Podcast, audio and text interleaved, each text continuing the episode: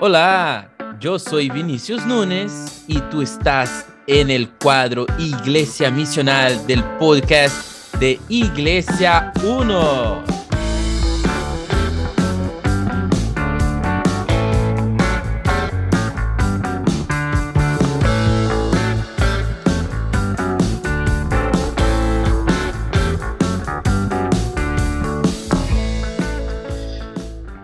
Buena, buena, queridos hermanos, les saludo en el amor de Jesús. Eh, yo soy Vinicius Núñez. Estamos acá en más un episodio de nuestro podcast Iglesia Misional, aquí en el podcast de Iglesia 1. Agradecemos ahí por estar escuchando, ya sea en la mañana, en la tarde, en la noche, donde estés, ese podcast y esperamos que pueda ser de bendición para ti, para tu familia y para tu iglesia. El día de hoy vamos a hacer un podcast, un episodio eh, especial. No saben que estamos haciendo la serie sobre el libro Iglesia Centrada de Tim Keller, pero hoy decidimos hacer una pausa y vamos a tratar de forma específica, especial, eh, el tema Halloween noche eh, de los muertos o noche de las brujas. Y justamente en eso vamos a entrar. Y para el día de hoy eh, tenemos eh, de casa nuestro pastor Jonathan Muñoz que va a estar conversando con nosotros sobre ese tema tan interesante para el mundo que lo celebra, que lo disfruta, que lo, lo toma como una fecha importante. Y para la iglesia, que ¿Qué, tiene que ver con nosotros esta fecha como cristianos? ¿Qué tiene que ver con la iglesia? Eh, ¿cómo, ¿Cómo influencia a la iglesia, a nosotros? ¿Cómo podemos usarla o verla? Eh, estas preguntas más o menos vamos a estar considerando en ese podcast, en ese episodio. Y usted es un invitado especial para estar con nosotros. Así que le doy la bienvenida a nuestro pastor. Hola, Pastor Jonathan, ¿cómo estás? Hola, hola, Vinicius. Eh, saludo y también a todos los que nos escuchan aquí y que acompañan este podcast. Qué bueno, qué bueno. Muchas gracias, Pastor, por estar con nosotros una vez más.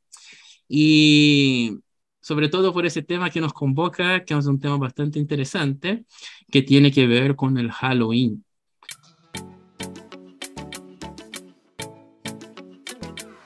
Y yo quería partir ya con una pregunta definitoria. Vamos empezando marcando canchas. ¿Qué es el Halloween? Súper. Bueno, eh, eh, eso es importante hacer un, tema ahí. Yo creo que es súper relevante hacerlo. Halloween no es. A ver, hay dos maneras de abordarlo. Está el Halloween como una fiesta que principalmente llega a nosotros a través de una vía comercial como resultado de, un, de todo un proceso, obviamente, de globalización y de influencia también eh, que, ejerce la cultura norteamericana, especialmente. Y claro, a través de películas y cosas así llega a nosotros esta, esto de que se celebra el Halloween eh, en Estados Unidos. Entonces, eh, llega a nosotros esto de a poquito va cobrando fuerza y se transforma en una fiesta principalmente o en un tiempo especialmente comercial. Eh, tenemos un, poquito, un poquito como en la Navidad también, ¿no? No, porque la Navidad eh, eh, no nos llega a nosotros a través de las películas norteamericanas. La Navidad se celebra en el calendario católico desde, que, desde la conquista, digamos. en, en, el caso de Halloween no es eso. Lo que sí se celebra en el, calendario católico es el Día de Todos los Santos, que es el primero de eh, noviembre. Entonces, eh, no es el caso. Halloween, como hoy día lo conocemos, niños disfrazados de brujas, de qué sé yo, de calaveras, de fantasmas, de Frankenstein, que salen a pedir dulce y que la gente tiene que darles dulce incluso si no les dan dulce le hacen alguna travesura a su casa, no sé si eso yo no he visto que lo hagan, por lo menos aquí en Santiago a mí no me ha tocado verlo, pero es muy probable que sí se haga. Eh, eh, pero claro, toda esa idea es una idea que nos llega a nosotros a través principalmente de películas. La idea de la calabaza es un temón, porque es evidente que esta es la época de cosecha de calabazas en Estados Unidos, porque está, es el otoño de ellos, eh, no para nosotros. para nosotros. Claro, nosotros celebramos aquí en, primavera, casi, casi verano. sería, otra la fecha de cosecha de calabaza o de cosecha de zapallo, no sé, sería otra la fecha para nosotros. Pero, pero claro, pero eh, eh, llega un poquito. Entonces, es claro que, que llega a nosotros este, este producto comercial que se llama Halloween. Y en ese sentido es distinto a la Navidad, en el sentido que Navidad siempre se celebró. Lo que ocurre a través de las películas de la influencia norteamericana es que cobra un significado y cobra un carácter más comercial y de fiesta comercial y todo eso, claro, por influencia de las películas también, ahí tenemos una influencia importante, pero, pero bueno, Navidad vamos a dejarlo aparte, que es un tema también para, para tratarlo en otro momento, pero... Y otro podcast específico para Navidad. Claro, pero Halloween literalmente es una abreviación de All Hallows Eve, que significa literalmente eh, la víspera del Todos los Santos. ¿Por qué? Porque el primero de noviembre es la, de, la fecha de Todos los Santos. El Todos los Santos, o la fecha de Todos los Santos, es una fecha muy antigua en el cristianismo, eh, que, que, va cobrando también de nuevo, al ser, hacer festividades tan antiguas, 1500, 1700, mil y tantos años, digamos, eh, eh, pido disculpas que tal vez no, no, no, no, no averigüé bien el inicio de la fiesta de todos los santos, pero con certeza que tiene, que tiene eh, muchos, muchísimas siglos, ¿cierto? también va cobrando distintos significados, aún como fiesta cristiana. Pero inicialmente, originalmente, la idea era tener un tiempo de rememoración solemne de todos aquellos cristianos que murieron durante las persecuciones del Imperio Romano especialmente. Eh, muchos cristianos anónimos murieron, muchas personas anónimas murieron. Por lo tanto, el primero de noviembre es una fecha para recordarnos. Entonces, ¿por qué? Porque existe esta idea de, se recuerda a los grandes santos, ¿no? Recordamos, qué sé yo, a, a, a, los mártires. Como, claro, recordamos a Juan Crisóstomo, a San Ambrosio, a San Agustín. Los eh, padres, Claro, recordamos a los grandes santos, a los padres de la iglesia, a San Ignacio de Antioquía, obviamente a los mm. apóstoles, San Pablo, San Pedro, pero ¿qué pasa con todos estos miles y cientos de miles, según algunas estadísticas, de cristianos anónimos que murieron en las persecuciones del Imperio Romano? Entonces, el 1 de noviembre es una fecha para rememorar. Después, mm. a medida que los dogmas católicos, sobre todo los dogmas católicos romanos, van sufriendo cierta transformación, se transformó en la fecha para hacer una misa por el descanso y el alma de los santos que habían fallecido, de los santos anónimos ¿no? que habían fallecido. Eh, entiendo yo que es posterior esta connotación de hacer una misa por ellos. Originalmente era una fiesta bastante, yo diría que incluso cualquiera de nosotros como protestante evangélico podía rememorarla. Tomar el 1 de noviembre como una fecha para decir, recordemos los mártires. Recordemos que uno de los más importantes libros de mártires es un libro protestante, ¿no? Eh, eh, de, de, de, de, alguien de apellido Fox, no me acuerdo ahora del nombre, pero, pero es uno de los más importantes libros de, mártires y que cuenta la historia de muchos mártires. Es un libro editado en la época de los puritanos en Inglaterra. Eh, por un autor de apellido Fox, y claro, él efectivamente cuenta distintas historias de creyentes que dieron su vida, e incluso ese, ese, libro ha sido añadido, porque a medida que pasan nuevas ediciones, se van añadiendo otros santos, eh, hablando de santos en el sentido muy genérico, muy bíblico, cristianos, creyentes, hermanos en Cristo, ciertos eh, eh, santos en ese sentido. Santos John Fox. John, Fox. Muchas gracias, John Fox. El libro de los mártires. El libro de los mártires, tal cual, así se llama. Entonces nosotros tenemos en la tradición protestante el recordar a los mártires, y eso que es importante porque es una motivación.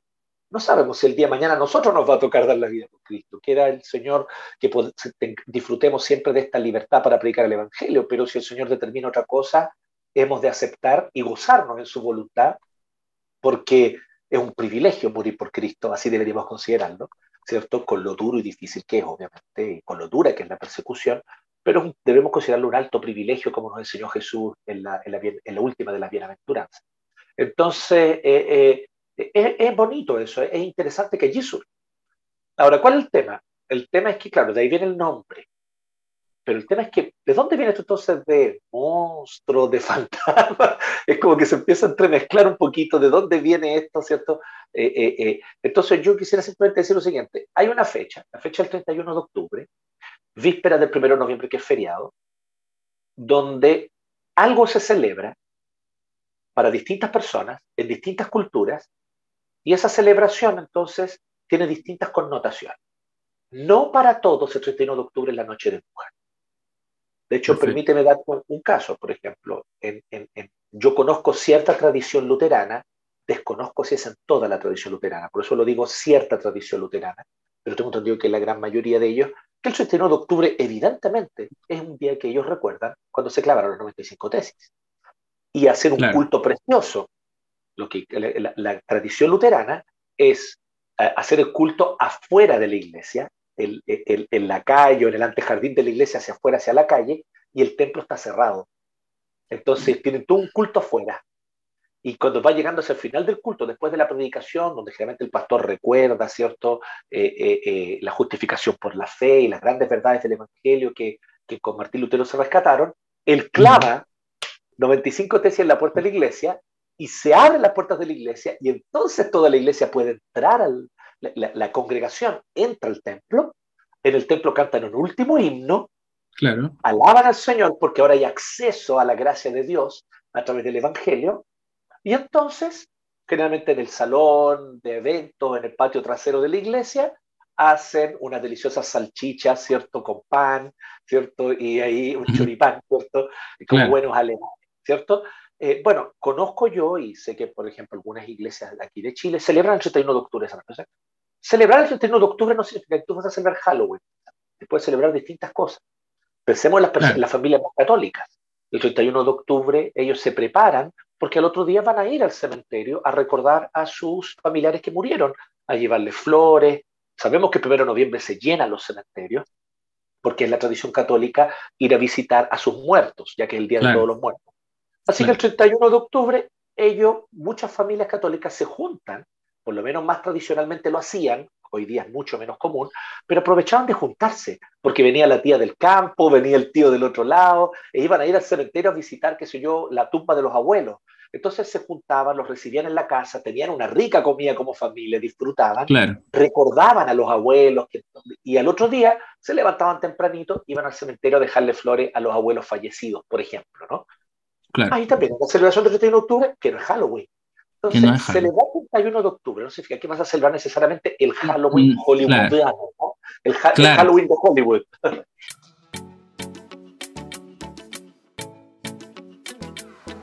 existe, como decías, ¿no? Eh, ese Halloween norteamericano que viene exportado de Estados Unidos, que claramente exporta junto con él su propia cultura, una cultura también de alguna forma de consumo y que también influencia a nosotros eh, al tiro asociar esa fiesta o esa fecha festiva a comprar, vender y, y, claro, y con la noche, justamente ese era un punto que yo, yo quería preguntar. Entonces, tú aprovechando ahí el gancho de, de, de la celebración, ¿cómo ves el tema de, eh, del Halloween y su distinción entre, o hay distinción, no hay distinción, ¿cómo lo ves con relación a Noche de Brujas, Noche de Muertos? Tú ya explicabas que tiene que ver con los santos eh, del pasado y, y, el Halloween, que tú explicas que también tiene que ver con la Noche de Santos, pero ¿qué relación tú haces eso con la Noche de Brujas? Y claro, en ese sentido, ¿es condenable la celebración de Halloween? Eh, ¿Es celebrable Halloween para un cristiano? ¿Cómo, cómo lo ves esa, esa cuestión? Bueno, la verdad es que aquí es donde viene el tema. Eh, eh, existía efectivamente una celebración celta muy antigua llamada Samhain. Samhain. Se escribe Samaín, pero en realidad se pronuncia Samhain, ¿ya? Porque es una, es una lengua, el gaélico, ¿no? La lengua de los celtas. Y esta fiesta del Samhain era una fiesta eh, donde efectivamente, porque este es el tema, las culturas agrarias antiguas, ellos hacían celebraciones que marcaban fechas importantes en el calendario en torno a toda la temática de cosechas, siembras, toda la cultura giraba en torno a eso. Es muy importante recordar eso, porque de repente decimos, ah, claro, es una celebración pagana. Sí, es una celebración que tiene su origen en una cultura pagana eh, que no conocía el cristianismo originalmente y que en algún punto entre el siglo V y VI llegan los monjes a evangelizar a los celtas, a los pictos, ¿cierto? a los germánicos y a otras tribus del norte de Europa. Bueno, el, el, el se celebraba porque empieza la parte oscura del año. Obvio, en el norte de Europa Hemisferio hay menos norte. horas de luz. Claro, No son pocos días de sol. Claro, No es algo diabólico ni demoníaco, es Simplemente un hecho concreto. natural, Claro, de la naturaleza. natural, Hay menos de horas la de luz. Que ellos Claro. le daban una interpretación espiritual porque en su desconocimiento del Dios verdadero, entregados a los ídolos, como dice Romanos 1, ¿cierto? El apóstol Pablo, Ujú, y, y que son inexcusables. Aquí no estamos Ujú. diciendo pobrecitos ellos, no. Pablo es muy claro y muy tajante. Son inexcusables porque toda la naturaleza les habla del Dios verdadero y ellos Exacto. prefieren adorar ídolos a adorar al Creador. Así que no estamos diciendo eh, eh, ellos son inocentes, no.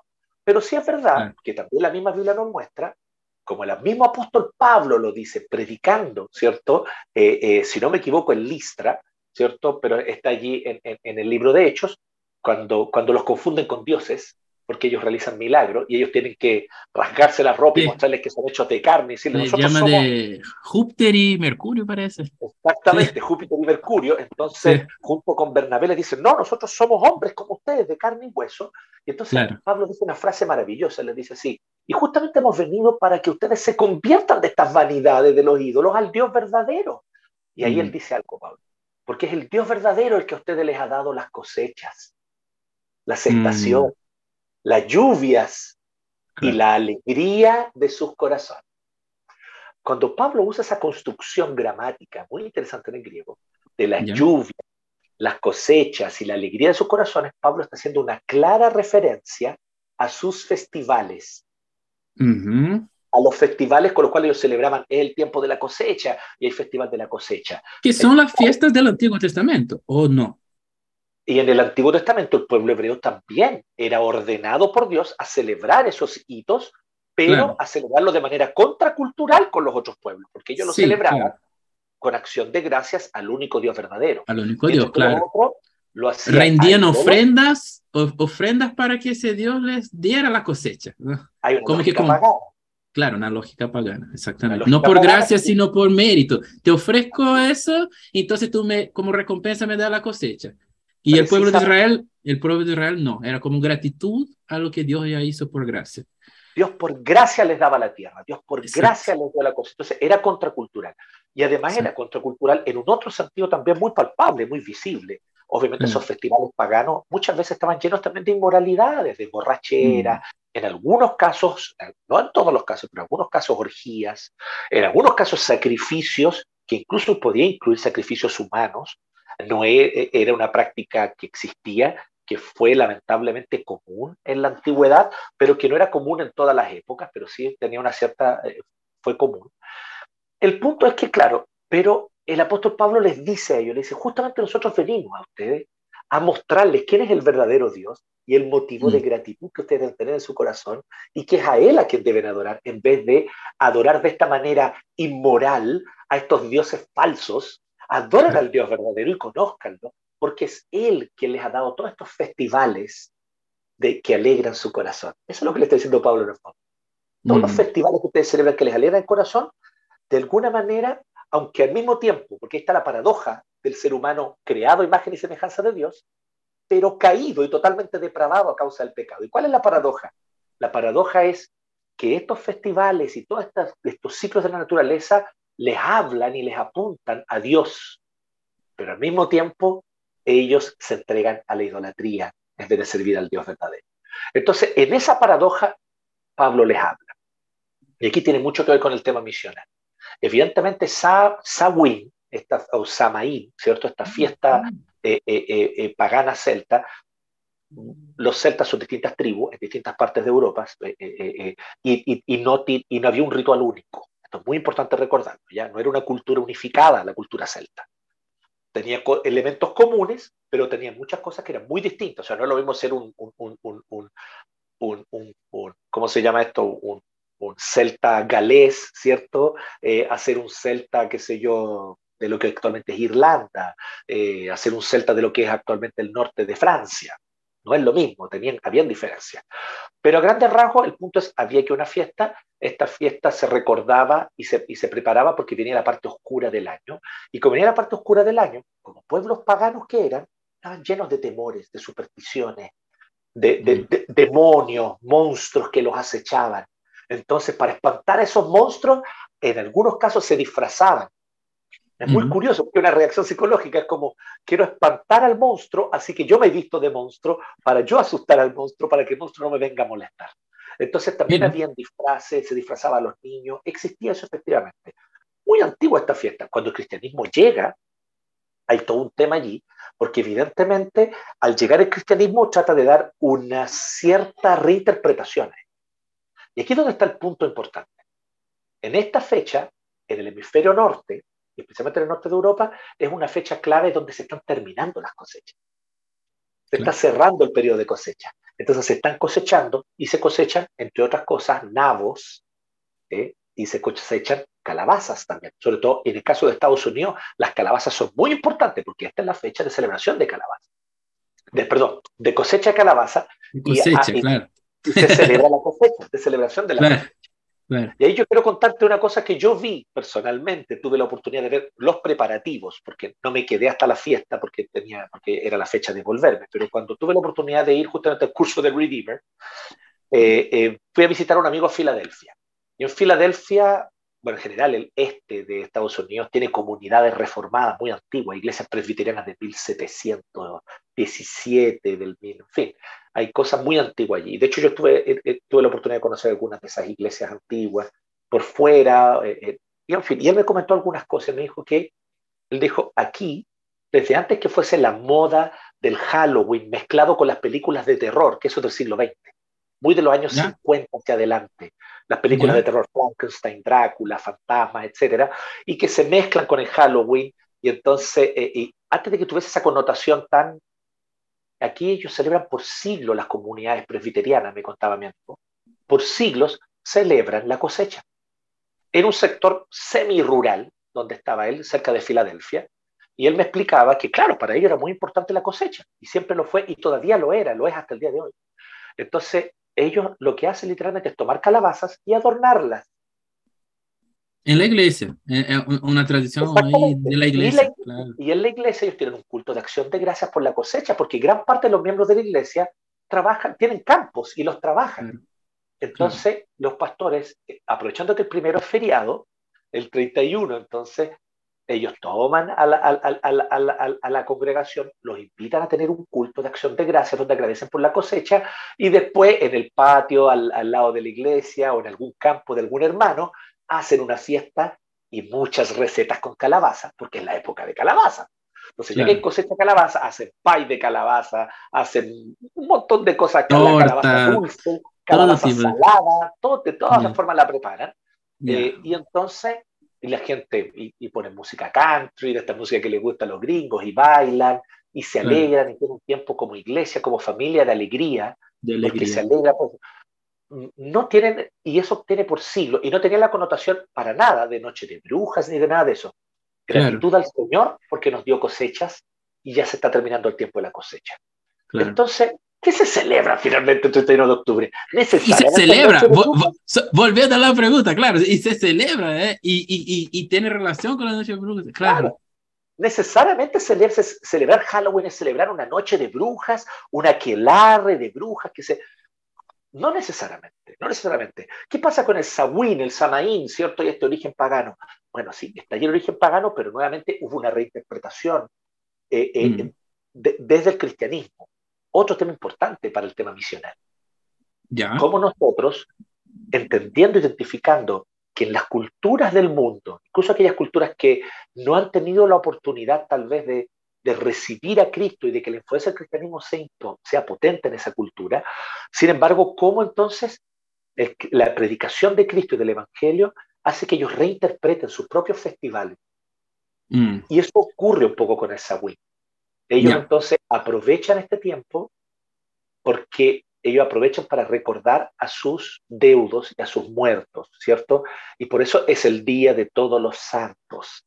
Y entonces empieza de a poquito a cambiar esto.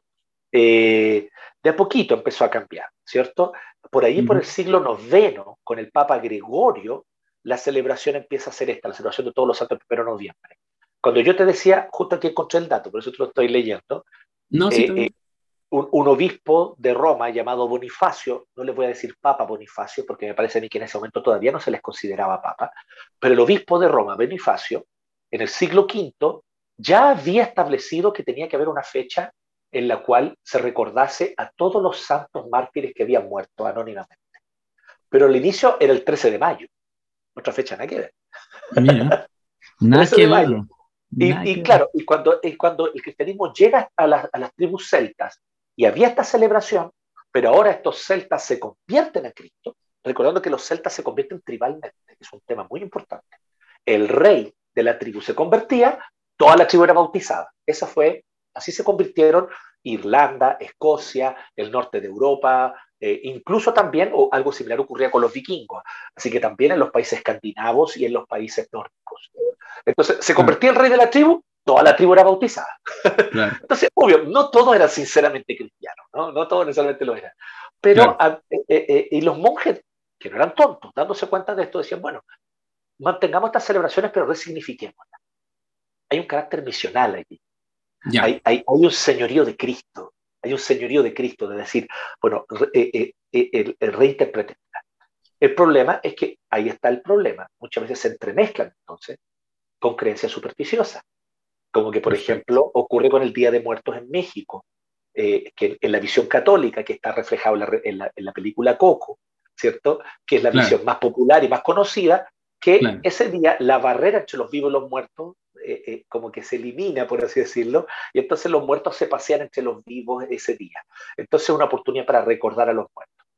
Bueno, fíjate que yo, con una querida amiga que nosotros conocemos, yo sé que tú también la conoces, que es mexicana, ella, me contaba, hija de pastor presbiteriano, criada evangélica, ella me decía que también los evangélicos y presbiterianos aprovechan la noche de muertos para celebrarla, pero no la celebran con, con las supersticiones católicas. Ellos hacen lo siguiente, pero, pero si tú lo ves externamente, se ve muy parecido se junta la familia y hacen una rica comida el 31 de octubre y, que son buenos para comer los mexicanos, en eso mm. son latinos como nosotros.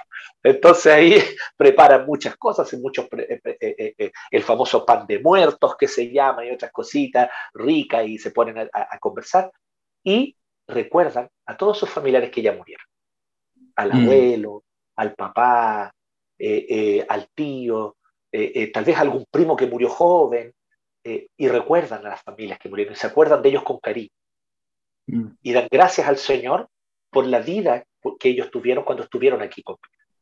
No hay misa por los muertos, evidentemente, no hay plegaria por los muertos, ninguna de esas prácticas católicas. un memorial. hay un, memorial, exacto, y una acción de gracias.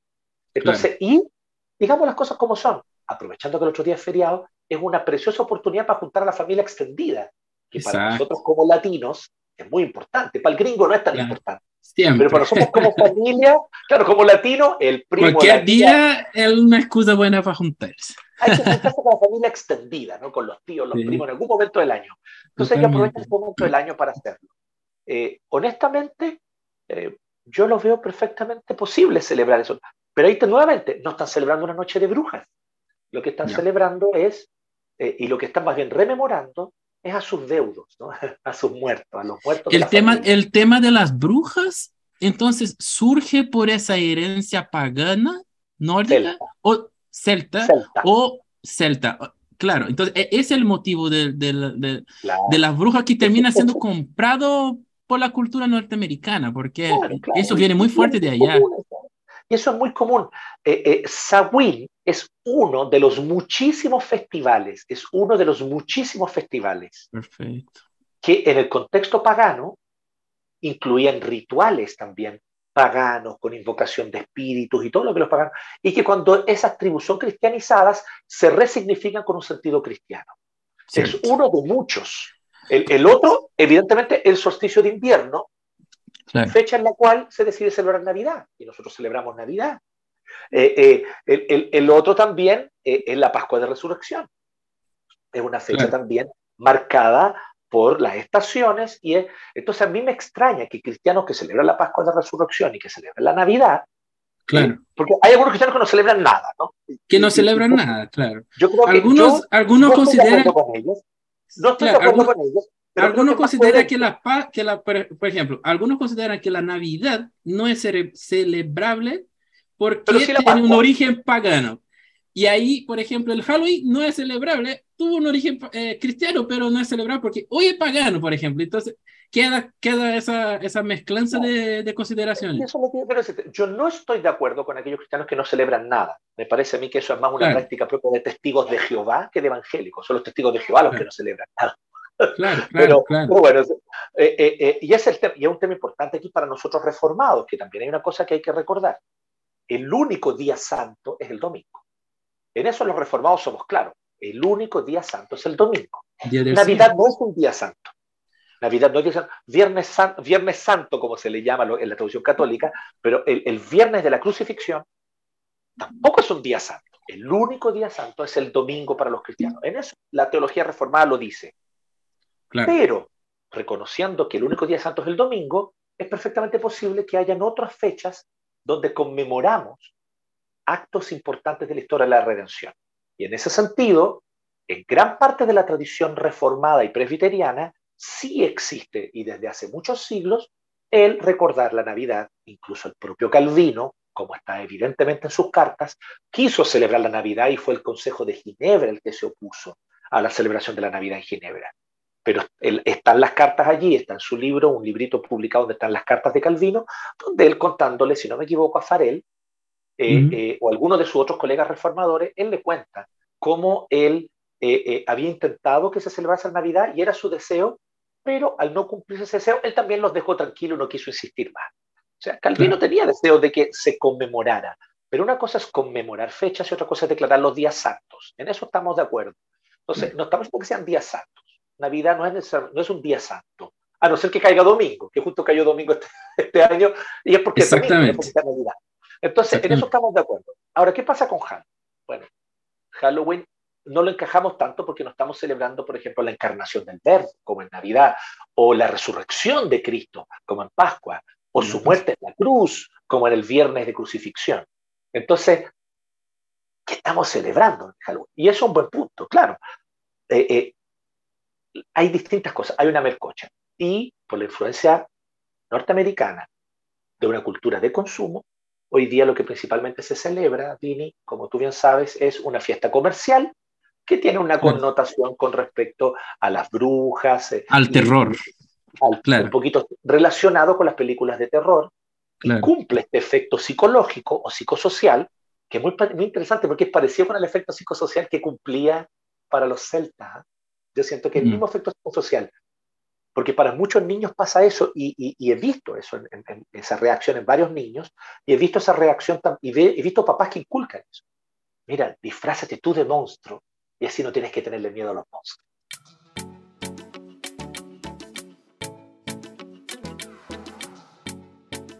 ¿Qué, O sea, es como que retomamos, ¿cierto? Toda esta cosa celta del siglo segundo, tercero, antes de que el cristianismo llegase a las tribus celtas, y ahora estamos de nuevo con los mismos temores y diciendo, no, mira, disfrázate de fantasma y así los fantasmas no te van a venir a molestar. Disfrázate de monstruo y los monstruos, y los monstruos van a tener miedo de ti. A mí me gusta mucho en esto la frase de Lutero. Lutero tiene una frase hablando de otro tema, pero él menciona algo. Él dice, justamente hablando del miedo al diablo pero sí está hablando del temor al diablo. Y él dice, claro, tal vez tú y yo tengamos razones para tenerle miedo al diablo, dice Lutero. Pero cuando tú crees en Cristo y estás en Cristo, ya no necesitas temerle al diablo, porque Cristo es el diablo del diablo. esa, frase, rimbombante de Lutero, ¿no? Wow, Cristo es el, diablo del diablo. Qué buena. muy buena, porque, pero un poco ah. como de buena manera diciendo, ya, si, si, nuestro tema es el miedo, es el temor, no tengamos temor, Cristo está con nosotros. En ese sentido, me preocupa la tendencia ampliamente difundida en el mundo evangélico de unos 10 años para acá, porque esto es novedoso. Exactamente. Yo no recuerdo haberlo visto hace 15 años o 20 años atrás. Es algo de 10 años que tiene cuanto mucho. Que viene de Estados Unidos, claramente, y ha influenciado en toda América Latina, que es no celebren Halloween, porque Halloween es una fiesta satánica. No, Halloween es el 31 de octubre, es All Hallows Eve, claramente el nombre lo menciona, tiene una connotación con el cristianismo medieval. Em, no, no, Halloween no es satánico, no lo es, hay que decirlo. Ah, pero es que se celebra la noche de luz. ah, una celebración de, brujas y todo eso, sin duda alguna es algo que, si, usted, si tú me preguntas a mí, Vini, yo creo que como cristiano es bueno mantener distancia.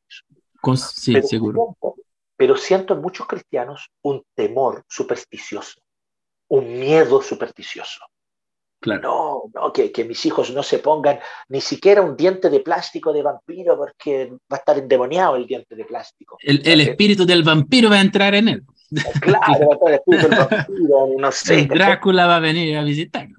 Claro, entonces todas esas cosas siento que hay un temor supersticioso. Y aquí es donde está el tema el verdadero amor, refiriéndose justamente al Evangelio, ¿cierto? Al gran amor de Cristo que mostró por nosotros en la cruz, al resucitar al tercer día y al vencer a Satanás y a todas las huestes de maldad, ese amor de Cristo, el verdadero amor, echa fuera el temor.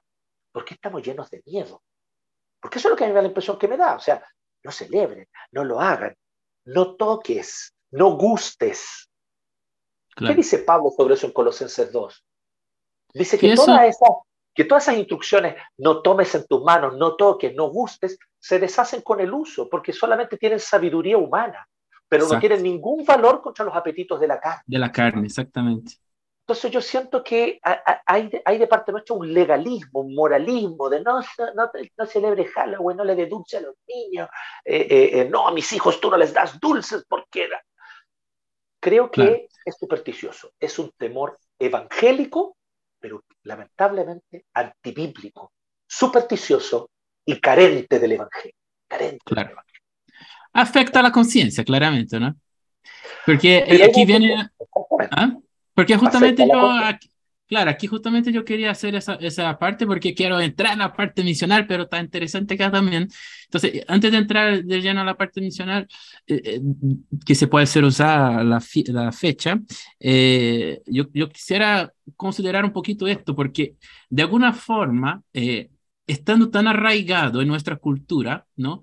y como toda cultura tiene aspectos buenos y aspectos malos a ser redimidos, nuestra cultura no es distinta, tiene aspectos paganos que van a tener que ser eh, eh, eh, evitados, ¿no? Y, y, va a tener que ser denunciado ese aspecto que es malo de la cultura y a veces cuando, cuando ese aspecto malo de la cultura entra y se inculca en el imaginario cristiano, ahí hay un, hay un tema. Hay un tema súper difícil. Justamente mi tema. Mi tema es el siguiente. Yo creo que el más feliz con que los evangélicos le tengan miedo a, a Halloween es Satanás. Él se alegra muchísimo porque a él le encanta cuando la gente le tiene miedo. Él gana fuerza. Le fascina, claro, eh, eh, como bien dice C.S. Lewis en las cartas del diablo a su sobrino, ¿no? Ahí es cuando gana fuerza el diablo, ¿no? Es cuando nosotros le tenemos miedo. Eh, entonces, es, todo un tema, ¿no? Y, aunque lo otro, que sería, y Luis dice, ¿no? Pero mejor aún es negar su existencia. Exacto. Ahí es mejor aún para el diablo. Claro, entonces tampoco tenemos que ir al extremo de decir, aquí no hay ningún mal. Yo te, yo te puedo dar mi testimonio, pero mi testimonio personal, yo siempre lo he dicho y lo repito una y otra vez, no es una regla para nadie, ni siquiera los miembros de mi iglesia. Yo nunca les he dicho hagan lo que yo hago, pero nosotros aquí en la casa no celebramos Halloween. No lo hemos hecho. No celebramos Halloween. Eh, no tenemos esa costumbre. A mí me parece que es algo norteamericano, consumista, una fiesta totalmente comercial, pero que también tiene algunas connotaciones que a mí no, me parecen del todo buenas, pero no le tengo ni un miedo. No le tengo ni un miedo. Cierto. Eh, no tengo ningún problema con que mis hijos se disfracen de lo que quieran disfrazarse en cualquier fecha, porque a veces los invitan amigos o compañeros a una fiesta de disfraces por el cumpleaños. Y me parece genial que se disfracen de lo que quieran, incluso si se disfrazan, eh, ¿cierto?, de algo maligno, entiendo yo que es una burla a ese algo maligno y no es para nada eh, eh, una exaltación de lo malo. así que mi tema no va por ahí. Mi tema va por el tema de que, pero veo que está agarrando fuerza y que mucha gente está agarrando esto del Halloween y están aprovechando y que hay, hay como una cosa en el imaginario social, hay como, hay como algo en el ambiente que se está vendiendo, que se está propagando y, la gente está con este ánimo lúdico de juego, de salir a la calle, algunos disfrazados, otros no. Eh, Y entonces nosotros dijimos, bueno, ¿por qué no aprovechar esta instancia para compartir el Evangelio y compartir con las personas? Así que hace algunos años, cuando los niños eran chiquititos y vivíamos nosotros en pleno centro, eh, eh, ahí en la calle Merced, donde está prácticamente la punta de diamante y Merced con Monjita, eh, le, disfrazamos a nuestros niños y los llevamos a conversar con la gente en la calle. Fue lo que hicimos nosotros como familia, Priscila y yo, tomamos nuestros y eran los únicos cabros chicos disfrazados, no, estaba todavía la onda de ahora, debe haber sido hace unos 10 años atrás, 8 o 10 años atrás, por lo menos no en el centro, no estaba la onda todavía que hay ahora. Así que eh, eh, fue muy llamativo. Y se acercó gente así como, oye, que tú te tío, tal como los gringos, cosas dijeron, como los gringos. entonces, nos reímos, claro, y, y, y, fue un momento para conocer vecinos. Conocimos vecinos, fueron departamento por departamento, vimos un edificio. algunos vecinos no pescaron, pero hubo vecinos que lo tomaron con humor, se rieron, le regalaron algo. ¿Cómo te llamas? Tanto, ¿De qué departamento eres? Yo soy del 81 y tú, ¿no? y, y, ustedes, ¿hace cuánto viven acá? ¡Ay, qué buena! Fue una instancia para conocer vecinos con los cuales establecer, establecer una conexión para compartir el Evangelio. Algo que hicimos nosotros como familia. Es una regla, tienen que hacerlo los demás. ¿Estoy aconsejando que lo hagan? No. A ti te causa problemas. En tu conciencia no te gusta, no te agrada. Ni siquiera quieres hacer esto que estoy diciendo yo. No lo hagas, hermano. Y todo bien, y respetemos. Usted no lo hace, yo lo hice una vez, honestamente nunca más lo repetimos la experiencia, pero nos sirvió para conocer vecinos y eso quedó. Conocimos a varios vecinos y eso quedó por, por, el resto del tiempo que vivimos ahí. Y fue muy bueno, con varios de ellos incluso tuvimos la oportunidad de compartir a Cristo. Pero... Claro, la, claro, la, la conciencia es algo muy importante para el cristianismo de alguna forma, ¿no? Porque en el sentido de que hay que respetar, es necesario respetar si un hermano, por ejemplo, se siente incómodo con el tema, como, como decíamos, no, eh, eh, se metió en el imaginario cristiano y ya, de alguna forma ese hermano en su corazón le está afectando el tema y él no quiere, se siente mal, no quiere que su hijo participe, ok. Yo creo que la relación cristiana, en ese sentido, como hermanos, debe ser la de no juzgar al hermano. Así, así como el hermano no juzgar si el otro hermanito, él sí quiere eh, usar de esa fecha para hacer una actividad evangelística, para, o para jugar.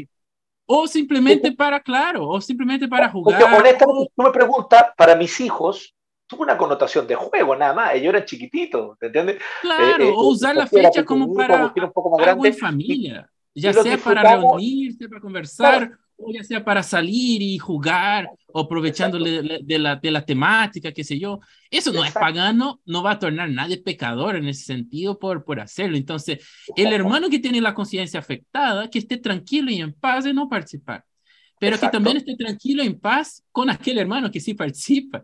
y que el hermano que sí participa esté tranquilo y en paz con aquel que no participa. Entonces yo creo que eso es importante en esa relación nuestra como cristianos tengamos esa clareza porque esa esa clareza porque claridad. esa claridad, pero yo intenté corregirme al final, pero esa claridad, ya. Eh, y eh, incurrí en el error de nuevo, así que, pero, pero claro, nosotros acá en, en todo lado, pero en América Latina, tenemos una tendencia de tomar aspectos eh, secundarios y, y, verlos y darles un valor de aspectos centrales y dividirnos por esas cosas. Entonces, yo, yo creo que es tan importante dejar eh, en claro esa, esa importancia de la relación, de nuestra relación cristiana, sobre todo en ese tema, y, y, y, y, punto. Así que, hermanito, si usted está escuchando ahí, tenga, tenga paz en su corazón con relación al tema.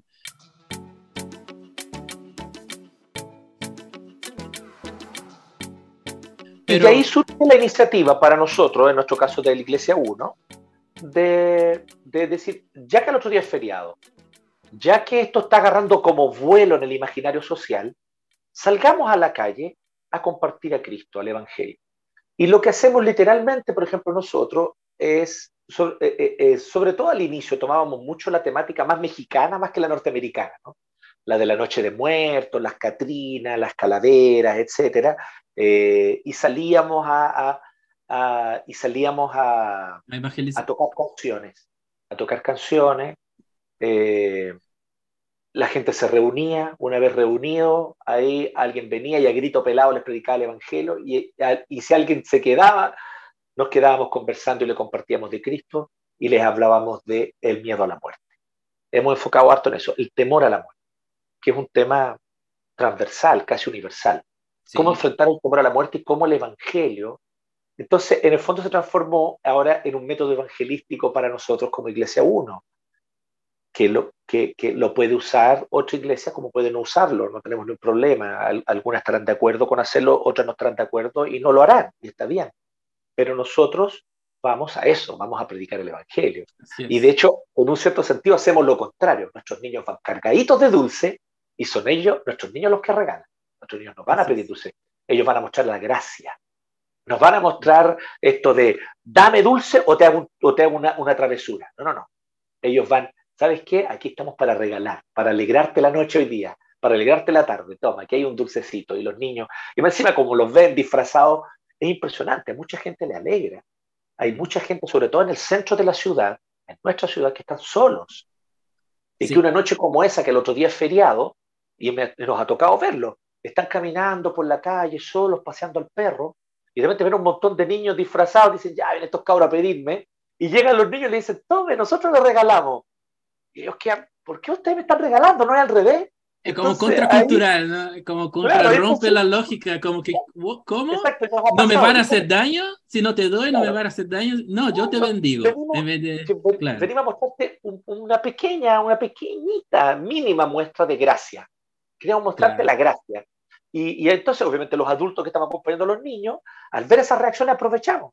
¿sí? Ah, te llama la atención. Entonces, mira, nosotros somos una iglesia, estamos compartiendo el mensaje de, de, Cristo que nos ha enseñado a que si bien la muerte, claro que es algo triste y preocupante para cualquier ser humano porque es natural, sin embargo, ya no tenemos, ya no, ya no necesitamos tenerle terror a la muerte porque Jesucristo nos ha dado esperanza, el esperanza de la resurrección.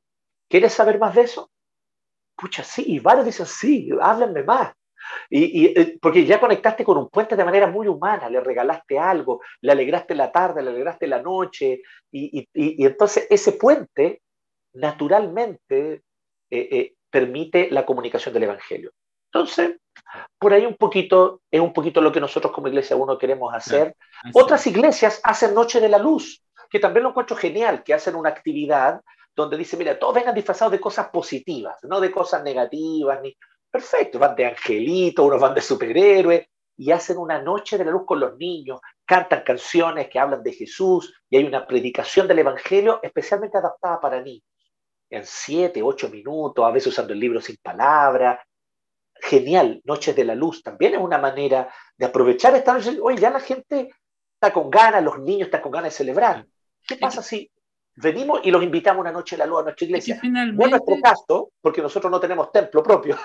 Claro. Pero para las iglesias que tienen un templo Somos nómados todavía. Claro, nómades.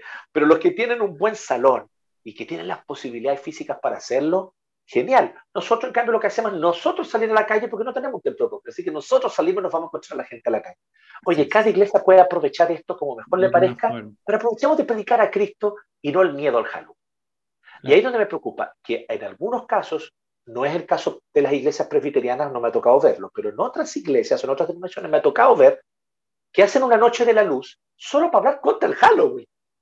Y yo digo, pero ¿cómo pierden esta oportunidad? En vez de darle contra el Halloween, hablen de Cristo, hablen de Jesús, hablen de que resucitó de los muertos y hablen de que ahora los que creen en Cristo, para nosotros la muerte es solo un paso a algo mejor, porque además en el día final vendrá la resurrección y estaremos por siempre con Cristo en una nueva creación.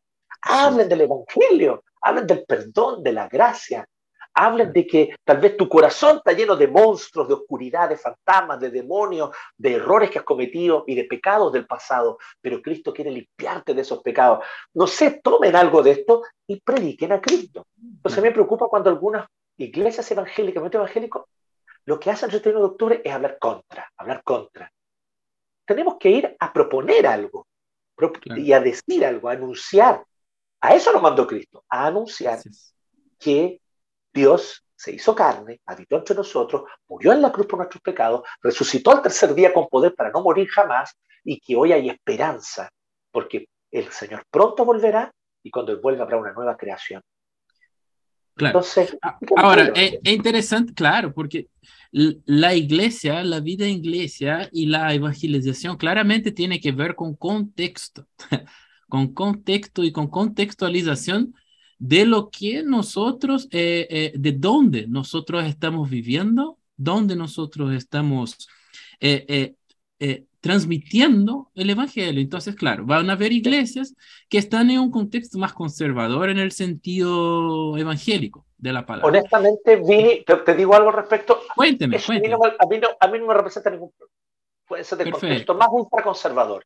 Mi punto, no es Mi punto es que, aunque sea de un contexto ultraconservador, y justamente aprovechando ese contexto más conservador, yo les quiero decir a estos hermanos que pertenecen a esas comunidades, ¿qué es lo que es la Biblia inspirada plenaria y verbalmente por el Espíritu Santo, que en esto ciertamente nosotros como reformados coincidimos plenamente con nuestros hermanos de iglesia evangélica más conservadora, en, en la autoridad absoluta y en la inspiración plenaria y verbal de la Escritura. Bueno, tomemos eso que tenemos en común.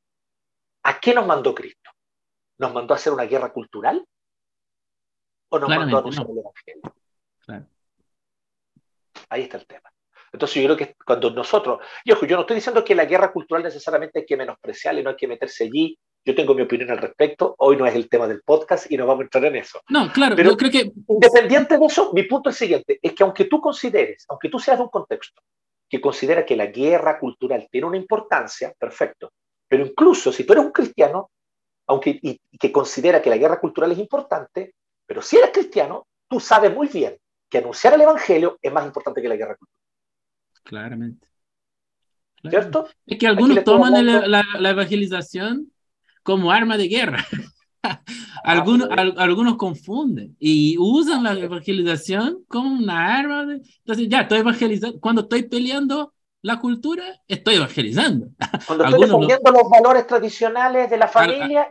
sí, no, no hay gente que profundamente cree en eso. ¿Ah? Pero a veces, a veces todo lo contrario, porque no está hablando de Cristo, no está hablando de la cruz. Está, está, hablando que Dios es un Dios justo, que yo soy un ser humano y que todos nosotros somos seres humanos pecadores y que de manera justa merecemos el infierno y la condenación, y que Cristo tomó nuestro lugar y es un grandioso Salvador que murió por todos aquellos que creen en Él y que por lo tanto pueden tener salvación mediante su sangre y su muerte en la cruz y por su resurrección al tercer día. Eso, es lo, eso es lo principal.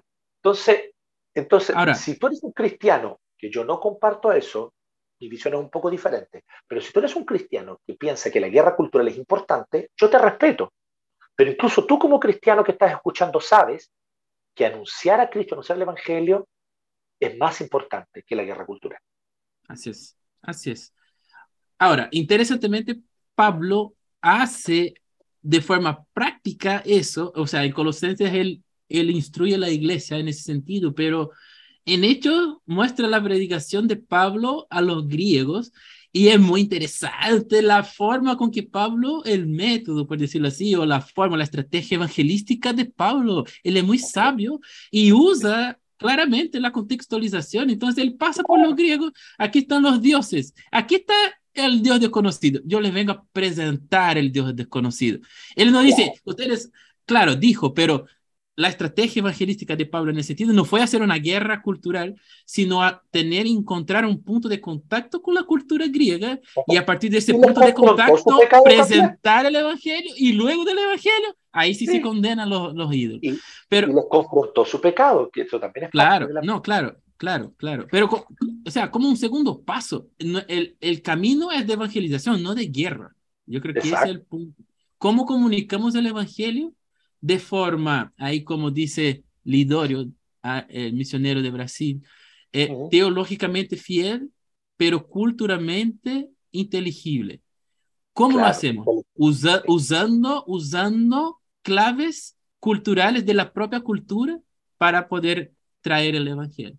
Entonces, claro, la, es, es, una tarea que no es fácil de, de la iglesia, pero eh, eh, es, es una tarea que es estorbada de muchas formas por eh, muchos tipos de eh, estigmas o, o, miedos, miedos, miedos evangélicos y, y situaciones que no, nos alejan de hacer finalmente lo que debemos hacer.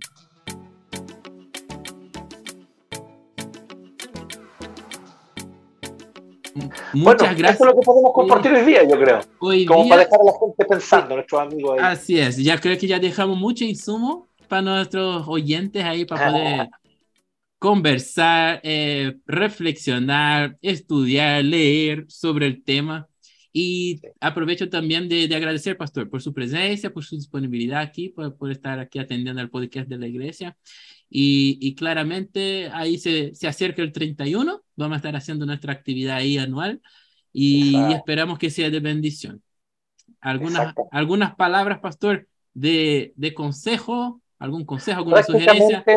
solamente yo creo que lo, lo, dije ya y por eso prácticamente solo, solo, solo brevemente decir, queridos hermanos, enfoquemos en lo principal, anunciemos a Cristo, anunciemos el Evangelio, anunciemos que Él murió en la cruz por nuestros pecados y resucitó al tercer día para que tengamos nueva vida en Él, anunciemos que el reino de Dios está presente y mostremos evidencia y seamos como iglesia la señal viva de que el reino de Dios está presente. Ahí está el foco, ahí está el foco, más, que más, que combatir esto, combatir esto otro, y más, que, más que eso es eh, ser propositivos, más que decir a qué nos oponemos, que seamos conocidos por qué es lo que proponemos, no a qué nos oponemos. Entonces, yo creo que eso debería ser lo que más la gente debería saber de nosotros los cristianos, lo que proponemos. Y hoy día estamos en una cultura ampliamente pagana, estamos en una cultura que está paganizándose cada vez más, eso es cierto, eso es un hecho, pues bien, recordemos a nuestros antiguos hermanos cristianos del pasado, cómo ellos evangelizaron culturas paganas, cómo lo hizo San Patricio en Irlanda, cómo lo hizo San Columba en Escocia, y aprendamos de sus ejemplos e imitemos su fidelidad al Señor. Yo creo que por ahí va el tema. Muchas gracias, muchas gracias, Pastor. Muchas gracias a ti que está escuchando ese podcast. Eh, y esperamos eh, en breve poder eh, lanzar el próximo episodio ahí volviendo a nuestra serie en el libro Iglesia Centrada de Tinquele. El Señor les bendiga. Un abrazo. Chao, Adiós.